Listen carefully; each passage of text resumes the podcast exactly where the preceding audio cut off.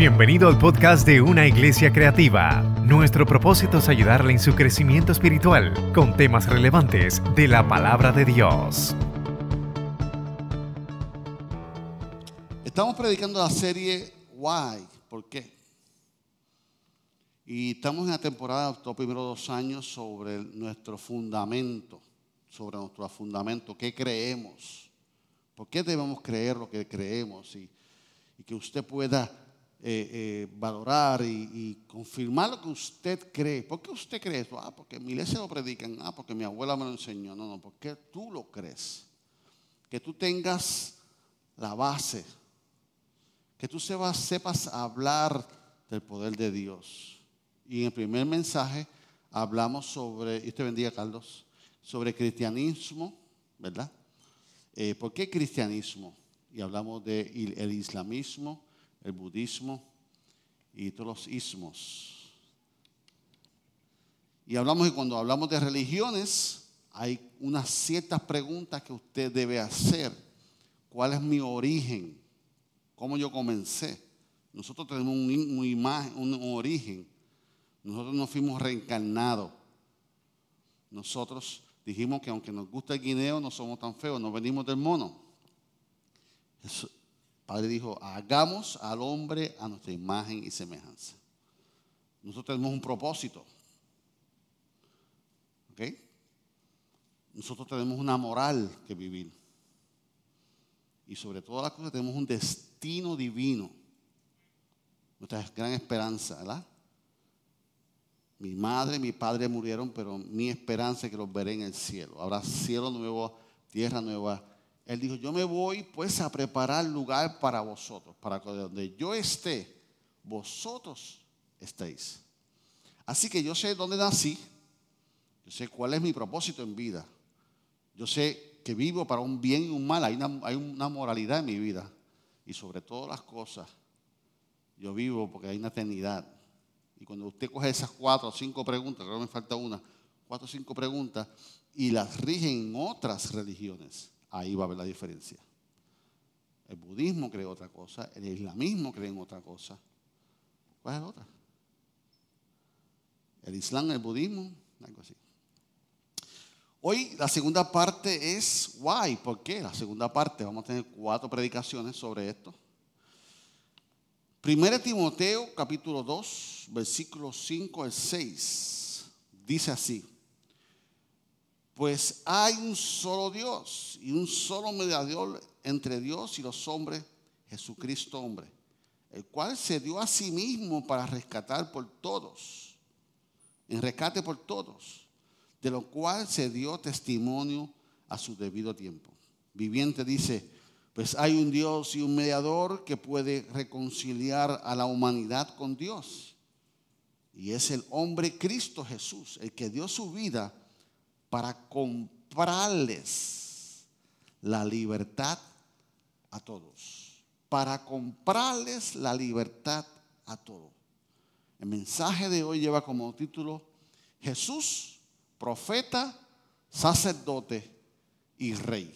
Bien importante que usted traiga libreta y apunte estas citas bíblicas y apunte todo esto. Padre, te damos gracias por tu palabra.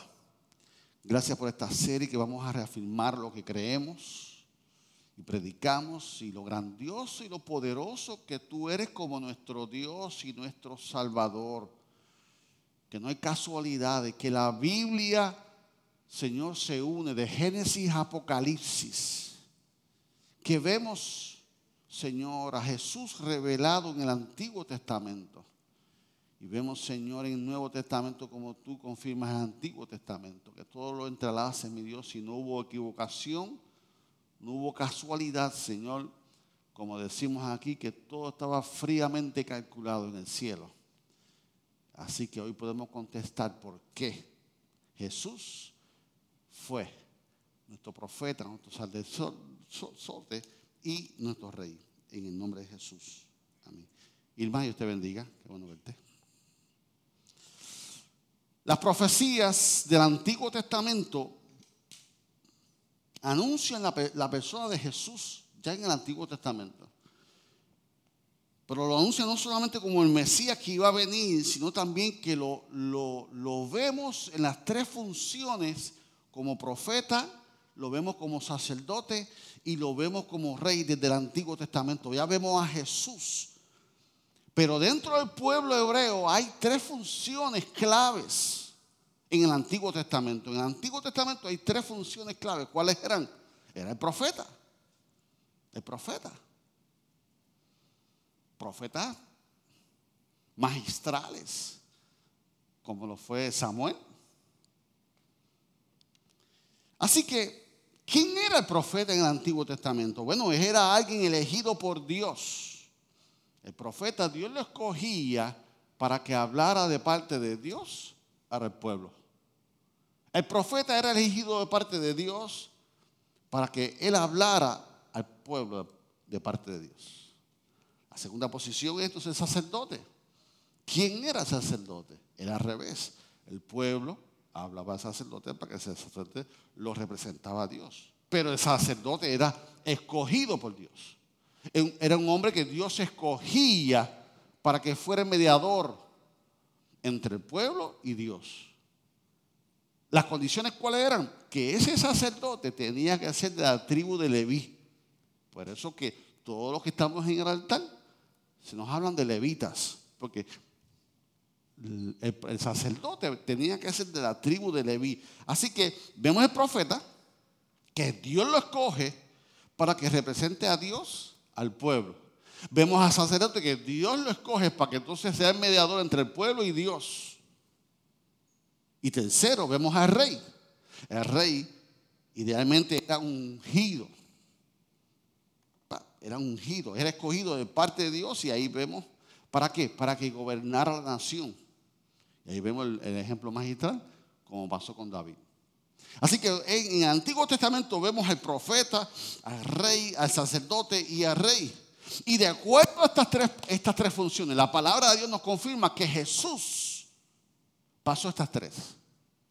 Desde el Antiguo Testamento vemos a Jesús. Número uno, Jesús como profeta.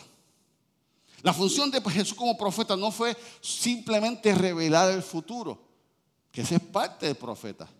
Pero en el caso de Jesús, esa posición era secundaria, porque la número uno de Jesús, ¿cuál fue? Exponer que la voluntad de Dios. La función número uno del profeta es exponer la voluntad de Dios para tu vida. Y secundaria, entonces, hablar de tu futuro, de lo que viene. Y vemos en Jesús que Jesús cumplía en ese modo.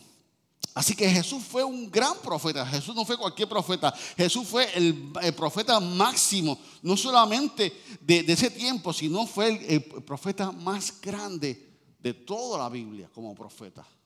Jesús cumplió su función como profeta. Fue el mejor exponente de que de la voluntad de Dios para su vida. Ese era el mensaje de, de Jesús. Jesús también profetizó sobre el porvenir. Pero el énfasis de él fue la voluntad de Dios para tu vida.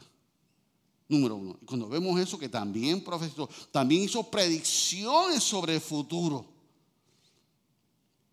Pero el mensaje número uno que Jesús hizo como profeta fue el mensaje de que de la salvación.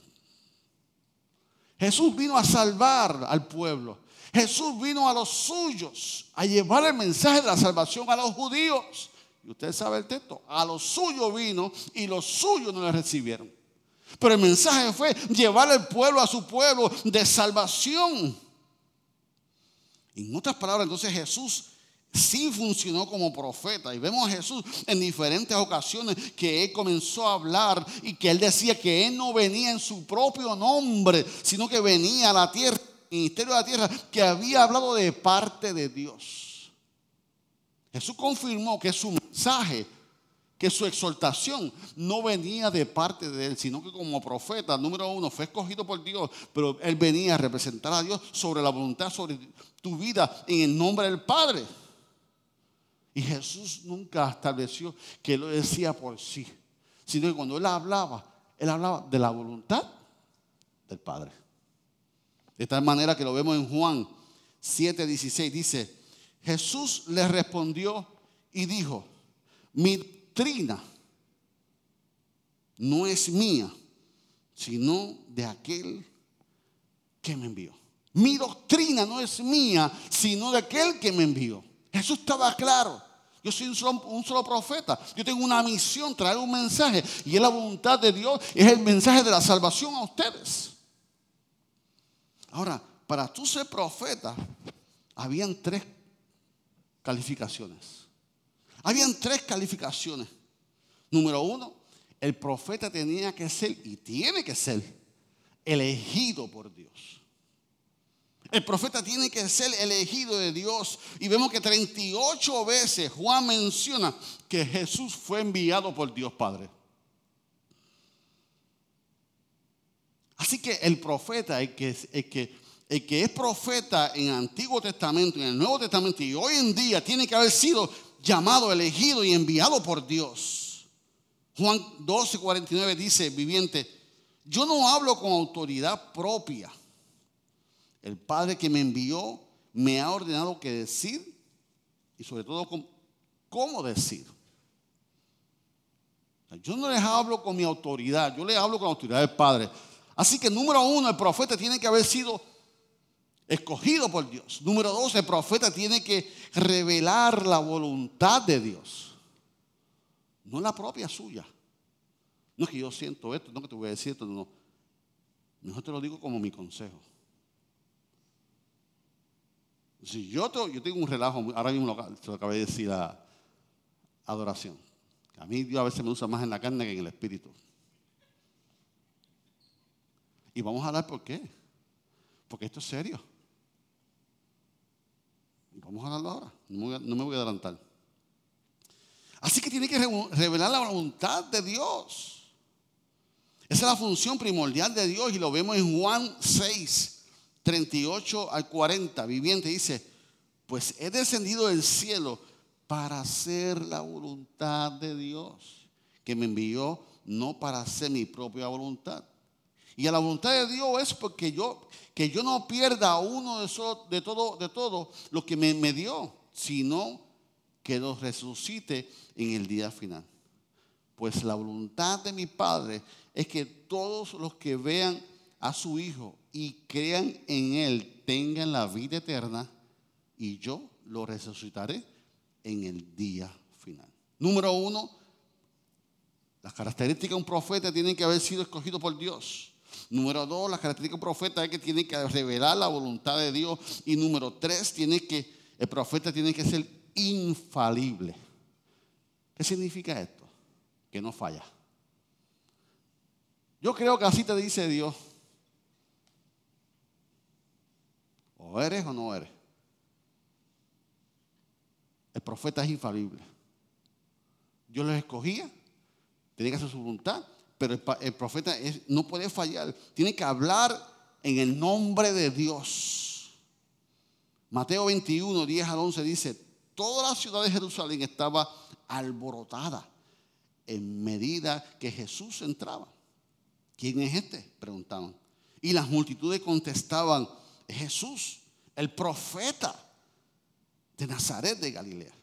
O sea que Jesús como profeta fue infalible. Jesús como profeta no falló. Mateo nos dice que toda la palabra, que el cielo y la tierra no pasarán, a su palabra que no va a pasar.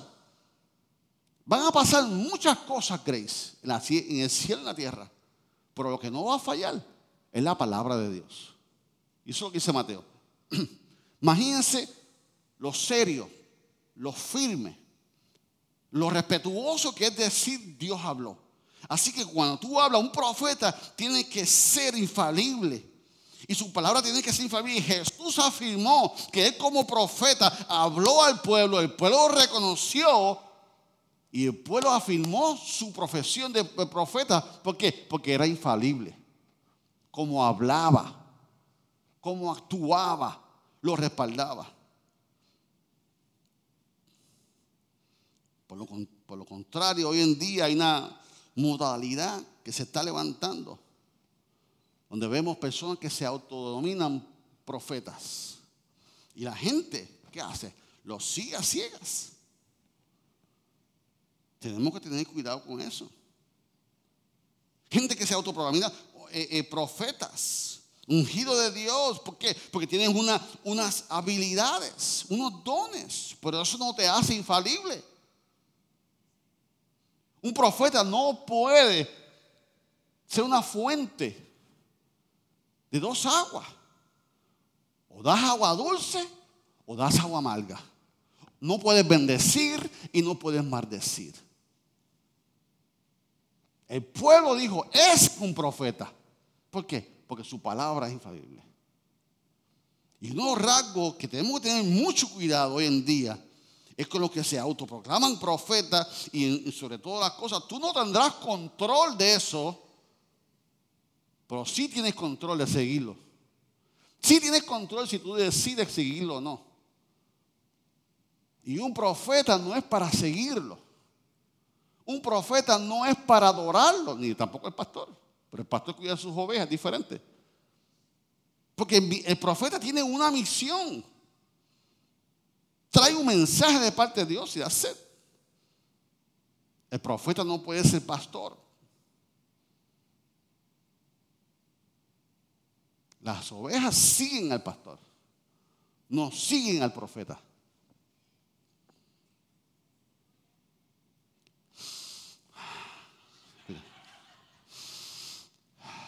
Respire.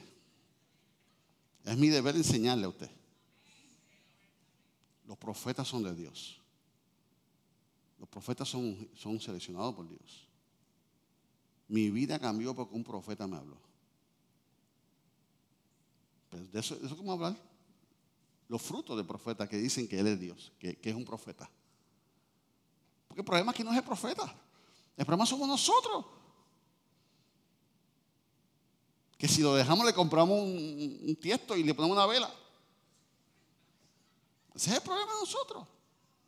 Por eso es que otras tradiciones tienen figuras.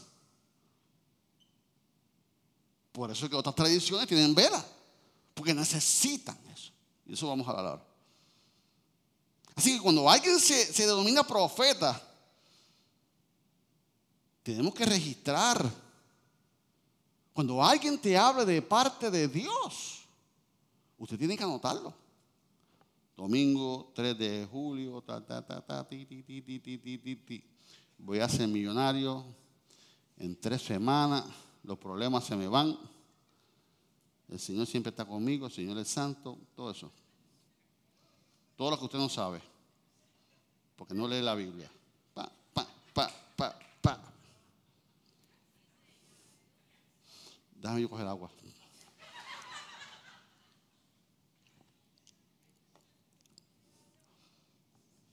Deuteronomio, ¿cómo yo sé si el profeta es de Dios o no Dios? Deuteronomio 18, 20, 22. Viviente dice, pero todo profeta que falsamente afirme hablar en mi nombre o hable en el nombre de otro Dios, tendrá que morir. Tal vez se pregunten, ¿cómo sabremos si una profecía viene o no del Señor? Si el profeta habla en el nombre del Señor, pero su profecía no se cumple ni ocurre lo que predice, entonces saldrán este mensaje, no proviene del Señor. Este profeta habló sin el respaldo de mi autoridad y no tiene, no tienen que temerle. Porque en el Antiguo Testamento, como hoy en día, viene profeta, viene profeta, viene profeta. ¿Entiendes? Y dice, si no hablo de parte de mí, no tienen que temerle. Si no ocurre, si no ocurre así la forma de tú probar el profeta, que está hablando con arrogancia, con altivez, está hablando de manera falsa, y se, levantan, como así se levantan falsos pastores, también se levantan falsos profetas, falsos apóstoles, falsos evangelistas. ¿Y cómo yo sé si es de Dios o no? El tiempo lo va a decir. El tiempo. Yo tuve un caso, una crisis grande ¿Y por qué usted no hizo esto y esto y esto? Porque tanto tiempo. Es que Dios habló. Y cuando dicen que Dios habló, yo hago. Y ahí yo le digo, si Dios habló, ¿quién soy yo? Si Dios habló. ¿Y por qué usted no hizo esto? No, porque es que Dios... Ajá. Una pregunta. ¿Y cuánto Dios habló? ¿Qué fecha fue? Hace como 12 años. Ah, ¿Estás segura que Dios habló?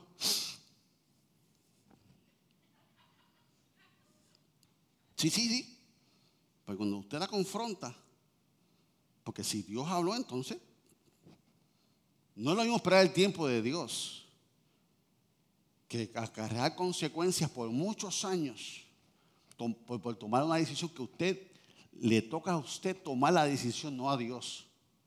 Y como usted no tomó la decisión como hombre, como mujer, como papá, como abuelo, es más fácil decirle, es que estoy esperando por Dios. Allí llevo tres quiebras, estoy esperando por Dios. Entonces, el tiempo. Por eso tenemos que tener cuidado cuando usamos la frase, así dice Dios. Hmm.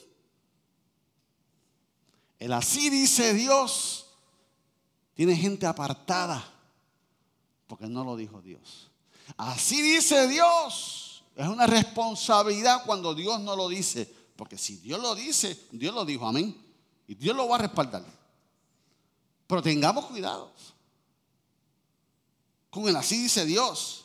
¿Por qué? Porque la profecía es divina. Cuando Dios la revela, es divina. Pero cuando entra aquí, lo deja de ser. Porque se mezclan con las emociones mías de profeta. Se mezcla con, con, no, aquí Manuel, con mi forma de pensar. Y eso el profeta tiene que desarrollarlo tiene que domarlo porque tiene que dejar todo eso a un lado. Cuando mi hija mayor Jessica nació, su mamá quedó encinta de Mónica. Y el día que supimos la noticia, nadie lo sabía. Nadie lo sabía. Fuimos a la iglesia y vino el profeta que nos conocía. Y recibió una revelación divina, porque lo fue. Porque nadie sabía que estaba encinta. Fruto trae tu vientre. Y a mi tiempo dice el Señor, honrón, porque nadie lo sabía.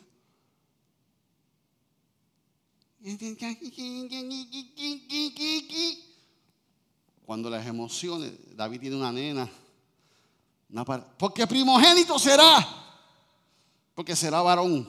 Mm. Ahí salió Mónica.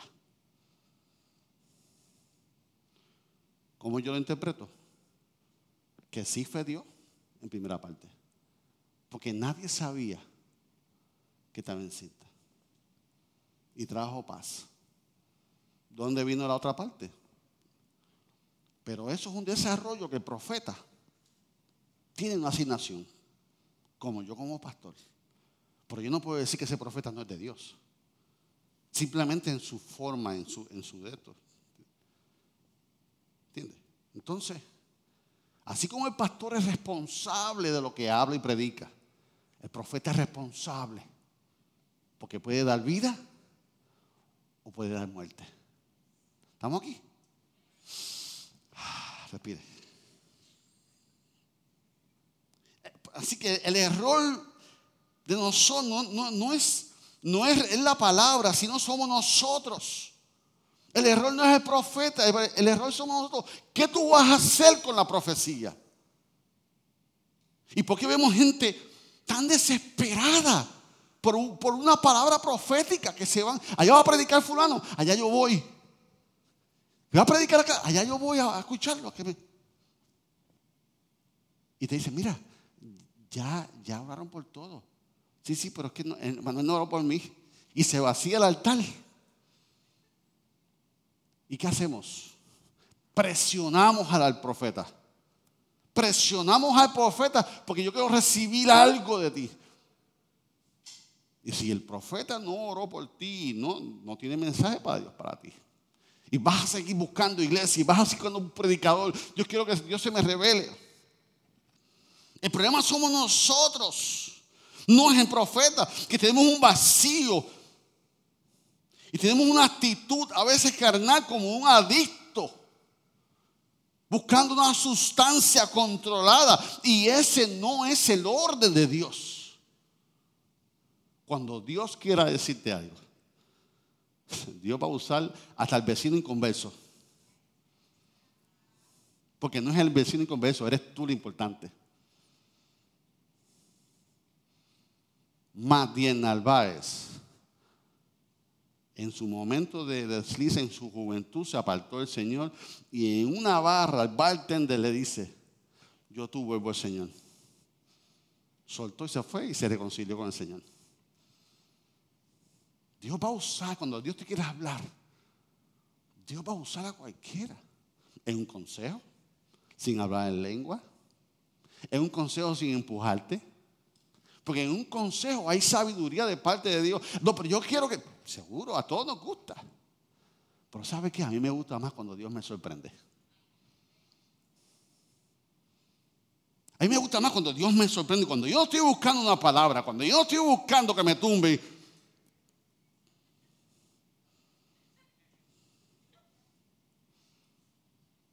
Yo no quería ser pastor. Y esa fue la forma que Dios transformó mi vida, con una sola persona. Lo demás lo tuve que construir yo, con la ayuda de Dios. Así que ese no es el plan de Dios.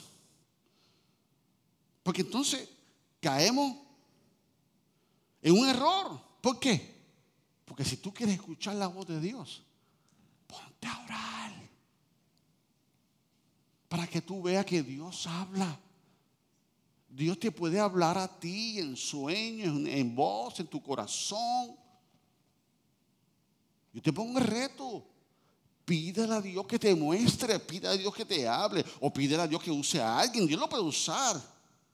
Porque aún Dios habla de tal manera que tú puedas seguir creciendo. Pero que tengas cuidado cómo lo haces. Porque si no vas a terminar yendo a un hogar para que te lean la mano, porque tengo tanta desesperación. Mira lo que dice mi mano ahí. Y hay creyentes que están desesperados, que se han, terminado en lugares que le lean la mano. Y me dijo lo que yo quería. Pues claro, te lo va a decir.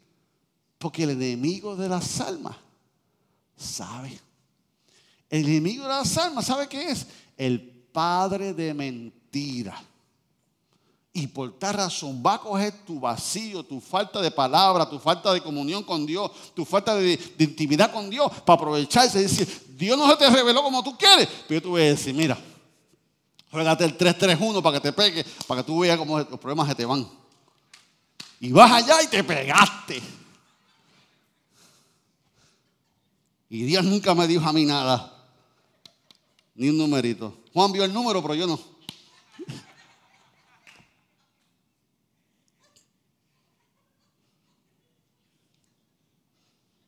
Como gozan, ¿ah? Ya Dios habló. Ya Dios habló y Dios continúa hablando. Read the book. Don't wait for the movie. Dios te habla, Dios te habla. Busca la palabra. Señora, háblame, dirígeme. Estoy tu sierva, tu siervo. Quiero escucharte. La mejor manera que Dios te puede hablar es buscando la palabra de Dios. Dios ha depositado el don de la profecía en cien en siervos y en siervas en Puerto Rico para tu vida con un propósito. Simplemente para confirmar lo que ya tú sabes. Porque yo te garantizo a ti, yo te garantizo a ti que todo lo que Dios te ha dicho por un profeta, ya tú lo sabías. Ay, qué lindo.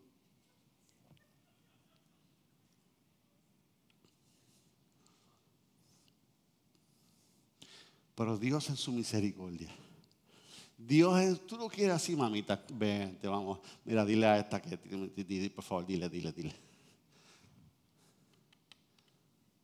Así es Dios.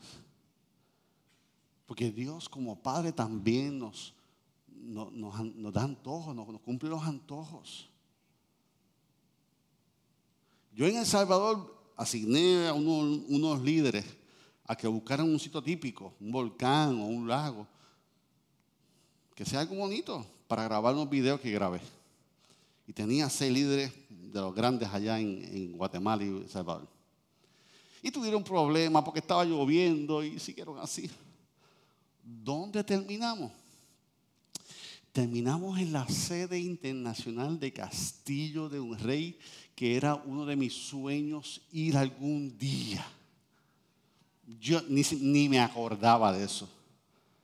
Pero como Dios nos gusta sorprendernos con regalos, ¿dónde estamos? Ministerio Internacional Castillo de Rey Asamblea de Dios. No me merezco tanto. Y cuando yo entro esa facilidad, hermano, yo lo disfruté. Dios hace eso. ¿Tú quieres que Dios te hable así? Dios te va a hablar así.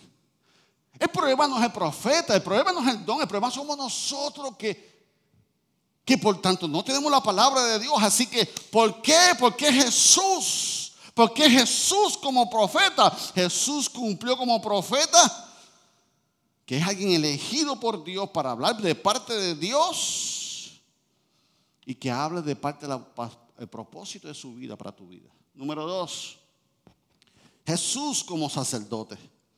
En el Antiguo Testamento Dios instituyó a sacerdote con el, objetivo de que representara al pueblo delante de Dios y que Él pueda ser el mediador entre ellos. Al principio, el primer sacerdote fue Aarón, el hermano de Moisés. Así que Aarón fue el primer sumo sacerdote, por ende venía de la tribu de Leví. Aarón venía de la tribu de Leví, así que fue el sumo sacerdote y él pertenecía.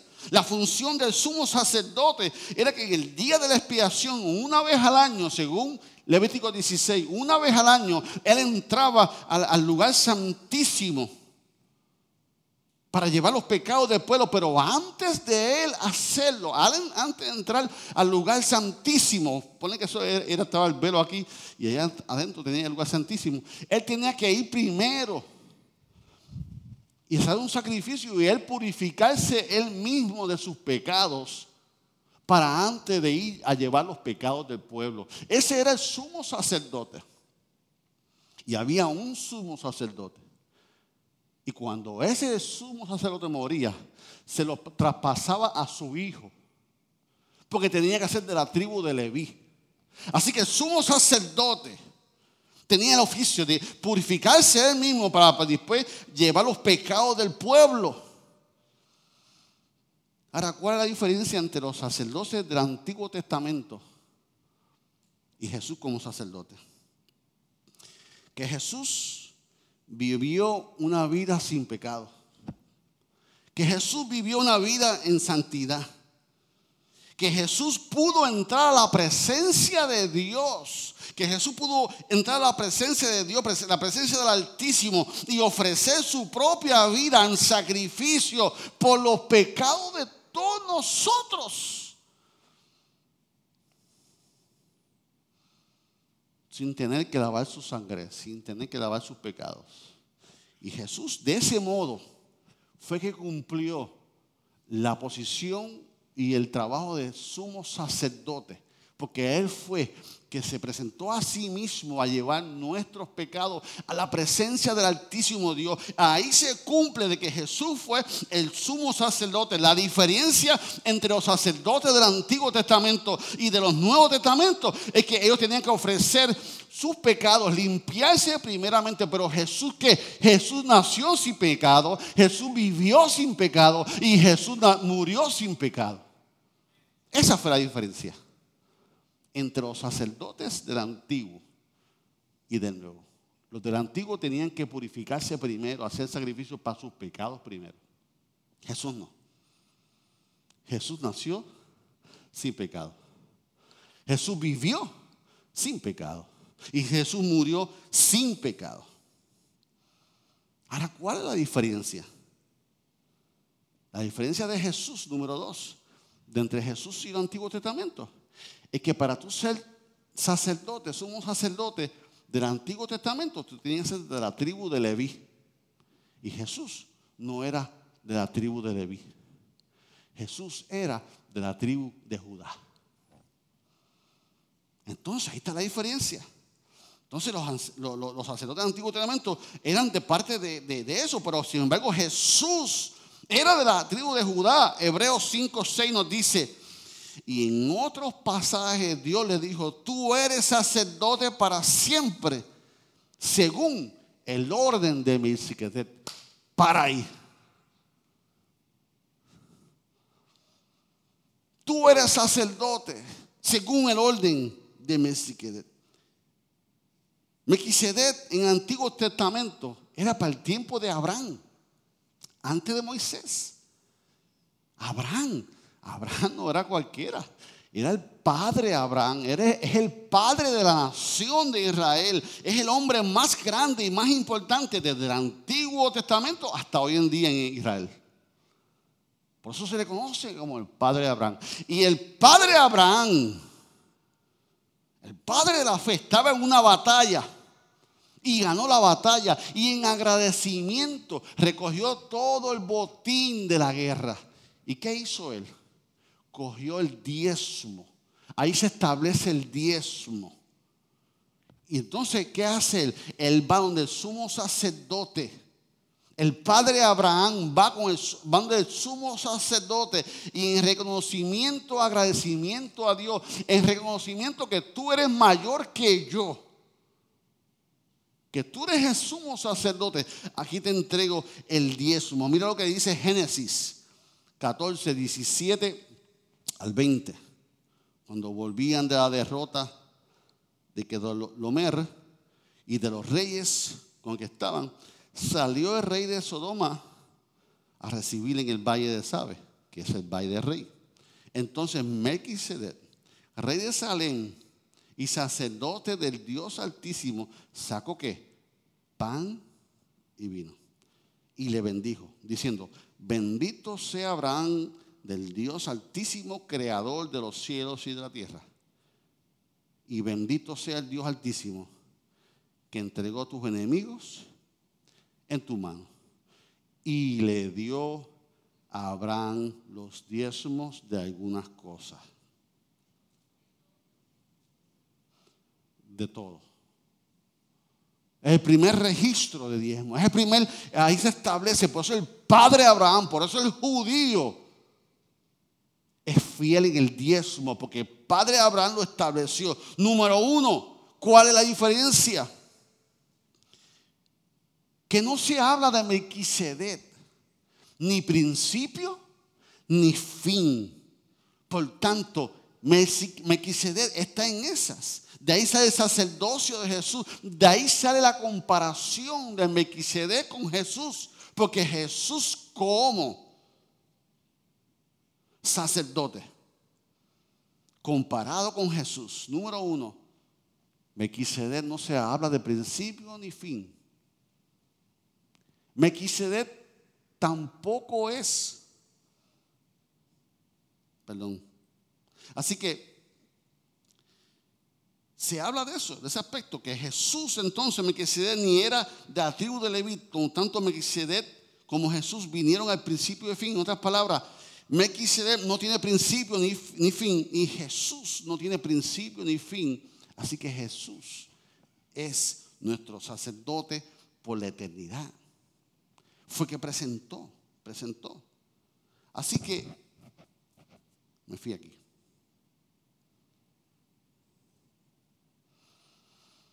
Así que, ¿qué hacía el profeta, el sacerdote, perdón, en el Antiguo Testamento cuando, cuando iba al lugar santísimo? Lo primero que él hacía era que se despojaba.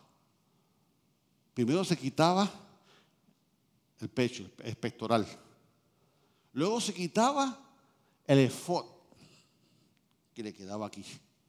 Y ese quedaba en sus ropas de lino fino y entraba. O sea, que él se despojaba para entrar en ese momento del lugar santísimo, simbolizando qué? Pureza. Cuando yo entre ahí voy a simbolizar pureza. O sea, él ofreció un sacrificio y al terminar de, de hacer el sacrificio, él se volvía a poner el efod, él se ponía otra vez el espectoral y volvía porque el espectoral significaba autoridad. El espectoral significaba que habían tres líneas de doce piedras, cuatro, cuatro, cuatro.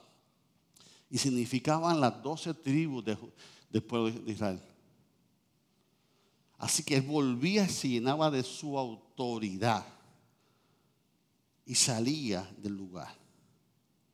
Porque eso significaba la gloria del sacerdote. Usted ha visto los, los que son Royal Rangers aquí que se ponen esos uniformes y se creen, tienen tres pachos y se creen grandes. Yo conozco dos o tres. Imagínense usted como sacerdote cuando usted se ponía todo eso. Y usted comenzaba a caminar con todos ese sumo sacerdote. Eso presentaba su gloria. Pero sin eso, con sus trajes de lino fino, él se despojaba de esa gloria. Ahora mira lo que dice Filipenses 2, 6 al 9. El cual, siendo en forma de Dios, no estimó ser igual a Dios como cosa aferrarse, sino que se despojó a sí mismo. ¿Cómo? Como tomando forma del siervo, hecho semejante a los hombres. Y estando en la condición de hombre, se humilló a sí mismo, haciéndose obediente hasta la muerte y muerte de cruz, por la cual Dios también le exaltó hasta lo sumo y le dio un nombre que qué? Que es sobre todo nombre. ¿Cuánto dan gloria a Dios? Eso fue lo que hizo Jesús. Nos habla de Cristo como sumo sacerdote que se despojó a sí mismo. Eso fue lo que hizo Cristo por nosotros. Se despojó de su gloria. Se hizo siervo para ser nuestro sumo sacerdote delante de Dios. Entonces, Cristo hizo lo mismo, se despojó. Pero una vez que terminó, una vez que terminó, se presentó delante de Dios con su gloria. Volvió delante de Dios como sumo sacerdote, que se volvía y se ponía su gloria. Y Jesús volvió delante de Dios en el cielo y mira lo que dice Hebreos 4:14. Mira si está ahí. Yes. Por tanto, teniendo un gran, no un sumo sacerdote.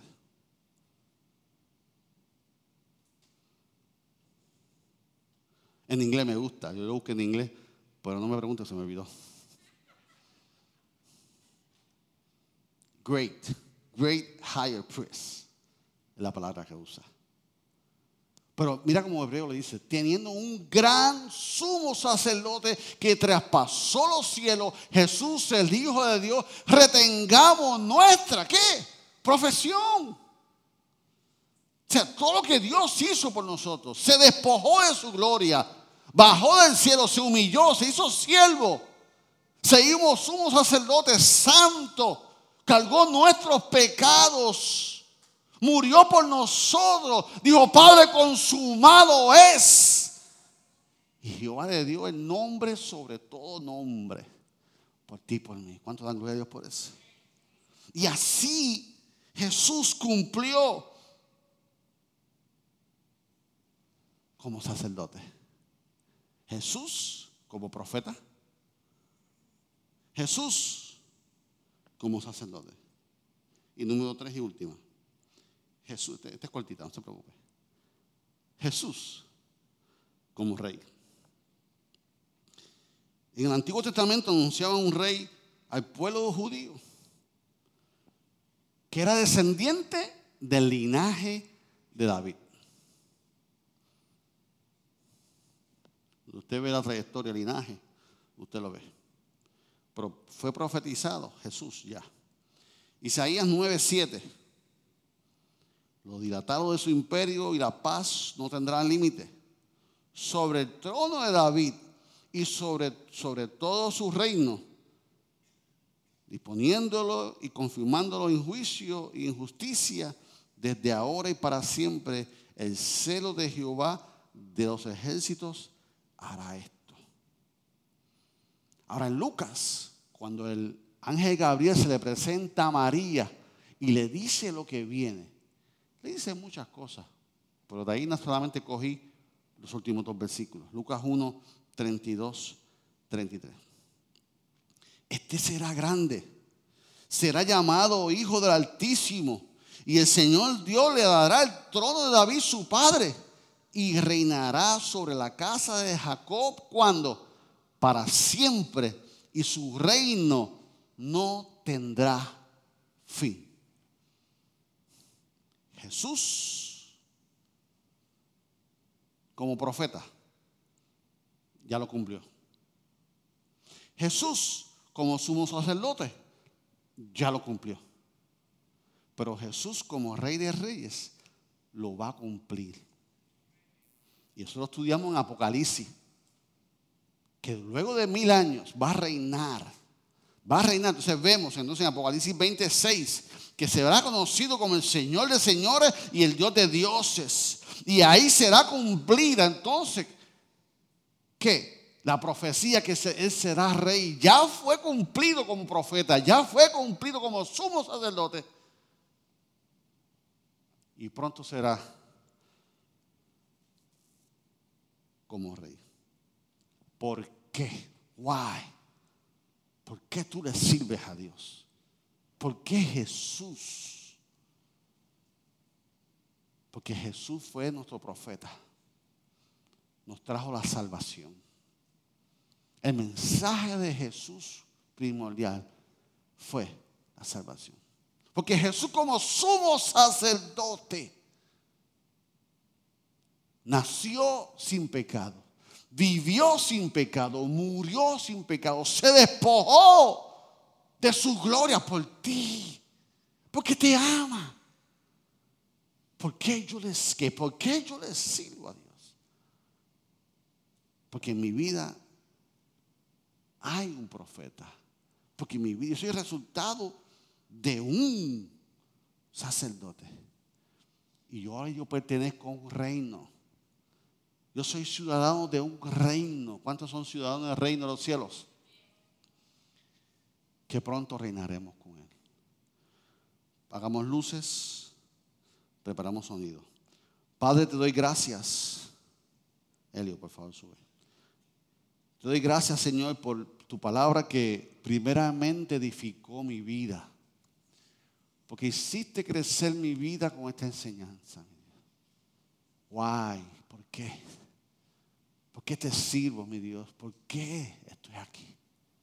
Y te doy gracias porque como profeta alcanzaste mi vida y me marcaste y cambiaste mi destino, mi Dios. Y te doy gracias porque como sumo sacerdote moriste en la cruz de Calvario por mis pecados. Y hoy me puedo agarrar en el trono de la gracia.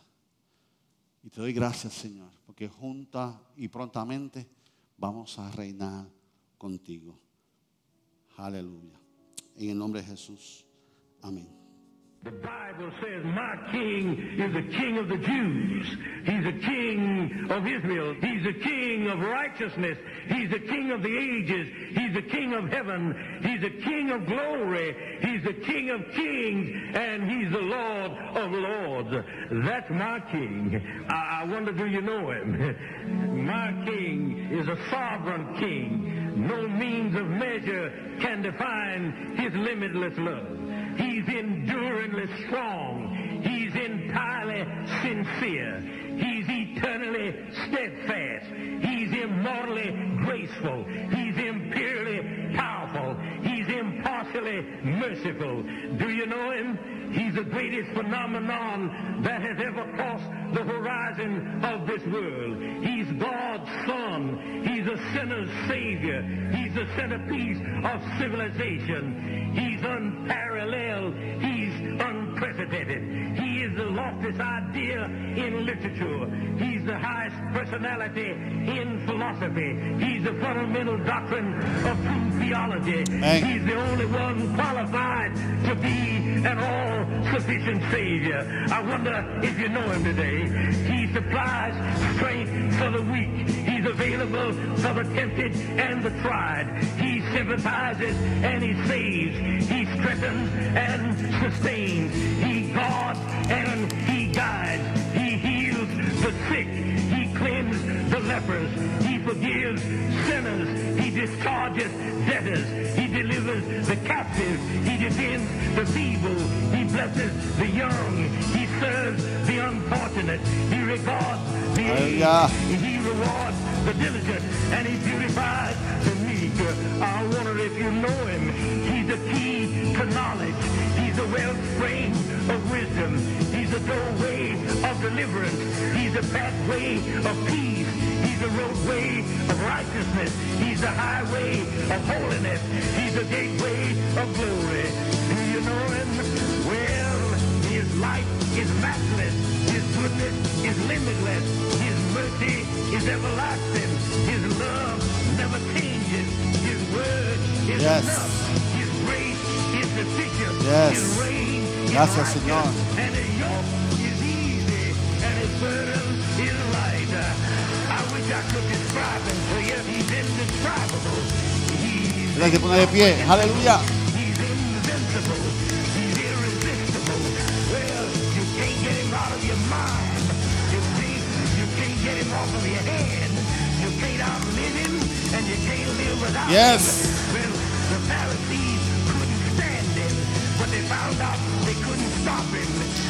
Yes.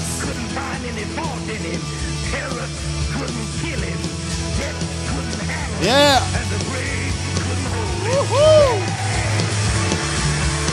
Ese es mi rey, ese es mi rey. Adora a tu Dios en esta mañana, aleluya. Ese es el Dios que servimos. ¿Por qué? ¿Por qué? Why? Oh, aleluya. Gracias, Señor, por tu presencia. Gracias por tu palabra, mi Dios. Gracias, Señor. Perdónanos, Señor. Cuando queremos depositar la seguridad en la palabra de los hombres y no en ti directamente, mi Dios. Enséñanos. Enséñanos.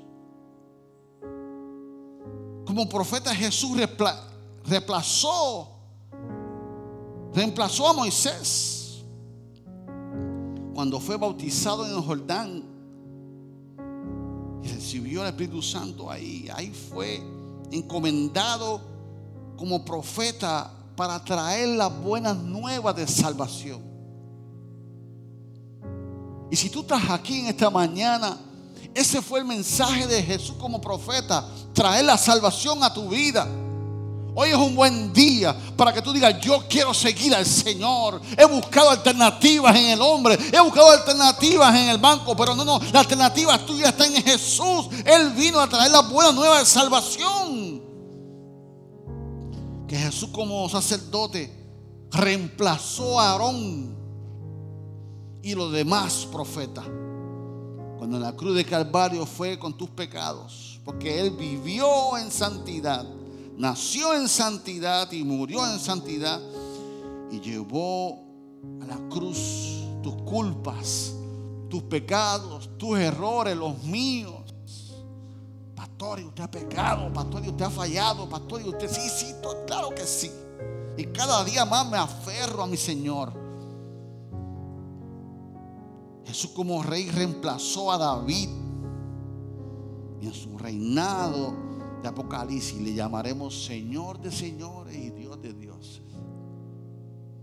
Hubiera alguien esta mañana que nos visita que aún no le ha dado su vida al Señor. Hubiera alguien que quisiera, pastor, yo quisiera probar ese Dios. Yo quisiera probar ese camino. Yo quisiera probar. Lo he intentado con mis fuerzas, pero no he podido. Hubiera alguien esta mañana que quisiera levantar su mano donde quiera que esté y dijera, pastor, hoy yo quiero dar un paso de fe. Hoy yo quiero aceptar a Cristo como mi único y exclusivo Salvador. ¿Hubiera alguien esta mañana? ¿Hubiera alguien esta mañana? Iglesia, ahora para ti. ¿Por qué estás abrumado? ¿Por qué estás sin dirección? Iglesia, ¿por qué estás fatigado? Iglesia, ¿por qué tú te sientes vacío? Iglesia, ¿por qué te sientes confundido? Iglesia, ¿por qué te sientes sin dirección? Iglesia, ¿por qué? Si en Jesús tienes un profeta, si en Jesús tienes un sacerdote, si en Jesús tienes al rey de tu vida, si hubiera alguien de la iglesia, si hubiera alguien que no entiende por qué, por qué me siento así, guay, me siento así. Hoy yo quiero abrir el altar. Hoy yo quiero abrir el altar para que tú tengas un encuentro nuevamente con, con el profeta mayor.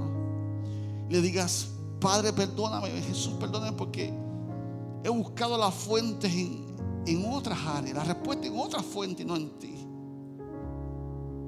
Alguien que, puede pasar al altar y decirle, sumo sacerdote, gracias por vivir en santidad, por nacer en santidad, por morir. Gracias por lo que hiciste por mí.